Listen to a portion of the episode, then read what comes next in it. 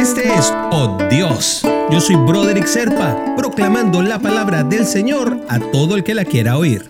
El devocional del día de hoy nos lleva hasta los Salmos, capítulo 27, versículos 13 y 14. Hubiera yo desmayado si no creyese que veré la bondad de Jehová en la tierra de los vivientes. Aguarda a Jehová, esfuérzate y aliéntese su corazón si espera a Jehová.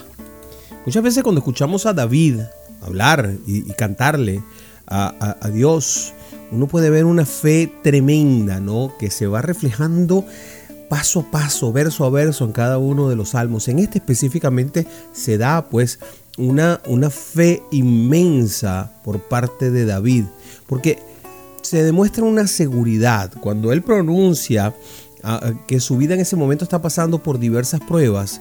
Lo que sucede alrededor no le quita la paz. Es más, vemos como de cierta manera este, estas situaciones difíciles que pasa David hace que se reafirme su fe y su confianza en el Señor, ¿no? Porque aunque y a pesar y a lo mejor hasta por eso, no es, no es nada más a pesar, sino porque cada cosa se va poniendo difícil y porque el panorama cada vez se va ensombreciendo más para David, pues entonces pareciera que él cede el control de las cosas completamente a un Dios y declara, Jehová es mi luz y mi salvación, ¿de quién temeré? Jehová es la fortaleza de mi vida. ¿De quién he de atemorizarme? Esto lo dice en Salmos 27, versículo 1. Al ver entonces, mi querido hermanito, mi querida hermanita, este cuento bonito que nos están haciendo, se nos hace fácil recordar nuestras experiencias propias, ¿no? Pues nosotros también hemos enfrentado momentos difíciles pueden ser diferentes, más complicados o menos complicados que los de David, pero al fin y al cabo, una batalla siempre es una batalla. No creas que tus batallas son menos o que tus batallas son menos importantes. No creas que por pequeña que luzca tu batalla para ti, no tiene la misma relevancia para el Señor que tienen otras. Hay gente que ha tenido batallas que son muy económicas. La soledad, pruebas personales, eh, algunos problemas laborales, algunos problemas de dinero. Pero cuando volvemos a esos momentos complicados, sean pequeños o no, entonces podemos ver eh, cómo hemos experimentado lo mismo que David.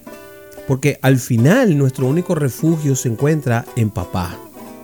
Por eso cuando oramos y estamos en intimidad con Él, entonces sentimos que estamos como en un lugar seguro, como apapachados, metidos así en los brazos, arropaditos, con la cobija y toda la cosa y nos estamos muy cómodos. Y aunque la situación externa no necesariamente va a cambiar por eso, entonces al estar arropaditos y apapachados nos vamos sintiendo bien, porque nuestro corazón se refuerza y va tomando aliento de parte del Señor que viene de papá. Sabemos y confiamos que vamos a ver esa voluntad en nuestra vida. Y es así como cualquier depresión, ¡pum!, explota y desaparece.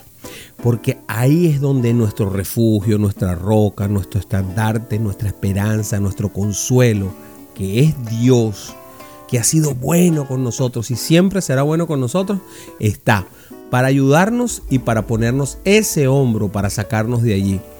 Así que, ¿qué tal si le damos gracias al Señor? Porque como dice el salmista, hubiéramos desmayado en esos momentos difíciles si no creyéramos en su bondad. ¿Y qué te parece si oramos por eso? Padre, has sido tan bueno y fiel conmigo que solo de mi boca salen palabras de gratitud y alabanza para ti, Señor. Gracias, gracias, gracias por ser mi sustento en momentos de dificultad y por siempre mostrarme tu bondad. Gracias, Padre. En el nombre de Jesús te oramos. Amén Amém e amém.